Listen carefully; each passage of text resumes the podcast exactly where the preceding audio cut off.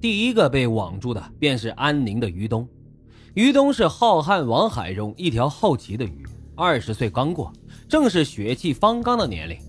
网上弥漫着异性气味的污水泡沫，熏得他眼花缭乱，失去了方向。当那个名叫如烟的女子跟他在言语上好一番缠绵悱恻，又看了视频之后，他就已经死死地咬住了那把带着温柔诱饵的铁钩。视频里的如烟秀色可餐。对这个毛头小子于东有着一股不可抗拒的诱惑力，他做梦都不会想到，在那片艳丽彩霞的下面，竟然是一个黑烟飘扰的魔洞，那已经张开的巨嘴就等着他的踏入。其实操纵电脑键盘的是张仁猛，谭丽红呢还没学会打字儿，所以他所干的也只是把自己那张诱人的粉脸贴进视频的摄像头，让对方记住并动心。就是在城关区的一家酒吧里，于东兴冲冲地从安宁赶到，并且见到了网上相谈甚悦的如烟。果然如视频上所见到的那张粉脸，在酒精、美色、软语的刺激勾引下，更加上谭丽红刻意做出来的温柔多情挑逗，没有一点情场经验的毛头小子早已经被迷的是晕头转向，没了魂魄，木偶一般的就跟在如烟的身后，说走就走。如果这个时候的于东能回头看一看，他一眼就能看到，就在他身后不远处有两个男人鬼影一般的紧咬住他们不放，那就是王立波和刘东英。谭丽红在里面钓鱼，这两个人呢一直在外面等着收网。伴着酒精的兴奋，又向往桃色的梦幻，于东跟着谭丽红上了一辆出租车，转眼便是凄凉一片。这天是二零零五年十一月十一日的深夜，为了这天的钓鱼，张仁猛专门在外租了一套房子，作为他们宰杀猎物的土场。谭丽红将于东领进了那间黑灯瞎火的房子，于东还没摸清楚方向呢，两只胳膊就被黑暗中伸出来的魔掌死死地钉住。早已吓得魂飞魄散的于东，本能的张嘴想喊点什么，一块抹布就塞了进去。一顿暴打之后，身上的钱财被洗劫一空，一把利刃架在了脖子上，问他要钱还是要命。已成案板上鱼肉的倒霉人，能做的也就是不住的点头。张仁猛手中的匕首始终没有离开过于东的头部，他拔出塞在于东口中的抹布，说：“要命就赶紧拿钱来赎命，叫于东说说他的钱从哪里来。”于东说：“问人借。”可张仁猛这些魔鬼哪有功夫等他去借呀？那怎么办呢？于东自己刚工作时间不长，手头啊也确实没什么积蓄。他家是农村的，农村嘛，家里也没有什么钱。张仁猛当时气得半死，弄了半天，怎么弄来这么一个穷鬼？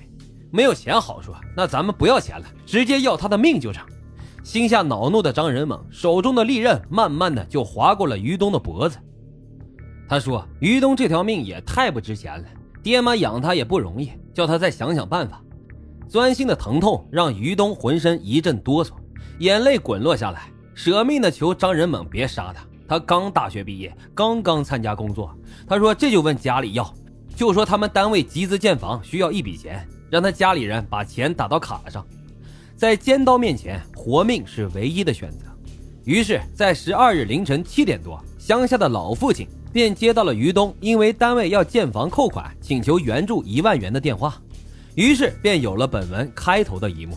接到儿子求援电话的乡下老父亲，为了儿子购房，那是砸锅卖铁，东拉西借，急忙忙为儿子将所需的一万块钱打在了电话中所说的那个户主叫做张国荣的建行银行卡上。这位乡下老人在这番忙碌之时，怎么会想到他牵肠挂肚的儿子此时正在魔爪之下呢？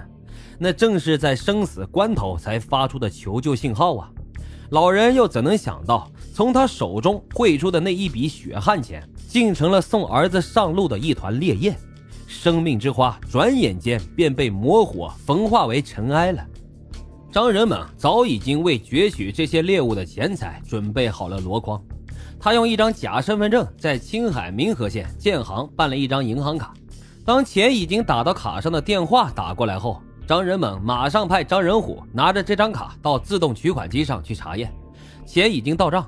张仁虎从银行给张仁猛打来了电话，他就去青海取钱。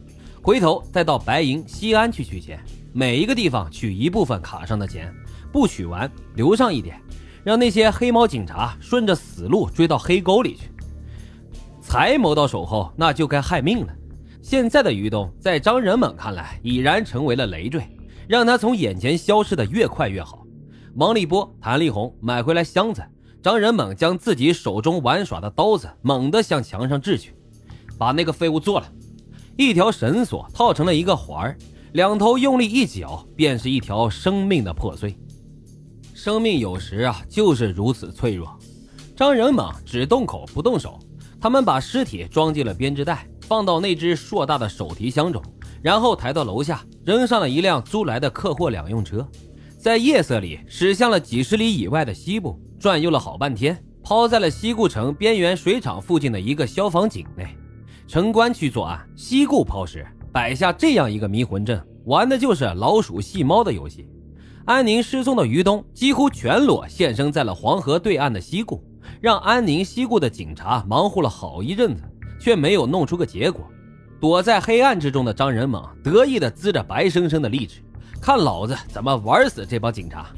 从于东生命鲜血中榨出的一万块钱，其中四千元给了王立波、谭立红，给其他的同伙呢却没发几个小钱。剩下的这些钱是组织活动的经费。要想有钱还不容易，这么弄就成了。他不过是替大家先保管。谁要是需要啊，就吭个声。都眼巴巴盼着能分上一杯羹的那几个同伙，手里握着那两三张钞票，是大失所望。这就是把自己脑袋别在裤腰上的所得。赃款分配的不公，为团伙的分裂埋下了仇恨的种子。钱是他们苟合在一起的因子，又成了他们这个用他人鲜血尸体粘合成团伙的融化剂。金钱似火。在他面前，该是什么嘴脸，就一定会暴露出什么嘴脸。张仁猛所幻想的铁板团伙，就在第一次的分赃中，让那一张张纸做的钞票焚烧的分崩离析。得到这笔赃款的张仁猛做的第一件事，就是带着吕正宇跑到了青海，买了两支仿六四式手枪，几十发子弹。挥舞着一支手枪的张仁猛得意地对吕正宇说：“什么叫如虎添翼？有了这家伙。”哥几个那就是如虎添翼，谁见了这个不害怕？警察靠啥牛的呀？靠的不就是这家伙吗？现在咱们有了他，就是遇到警察，谁怕谁还说不定呢。靠着枪壮胆的张仁猛，有了枪之后，就一直把他带在身上，直到连人带枪被警察包了饺子。枪是利器，但是一旦为魔鬼所掌握，则会催生出魔鬼的疯狂。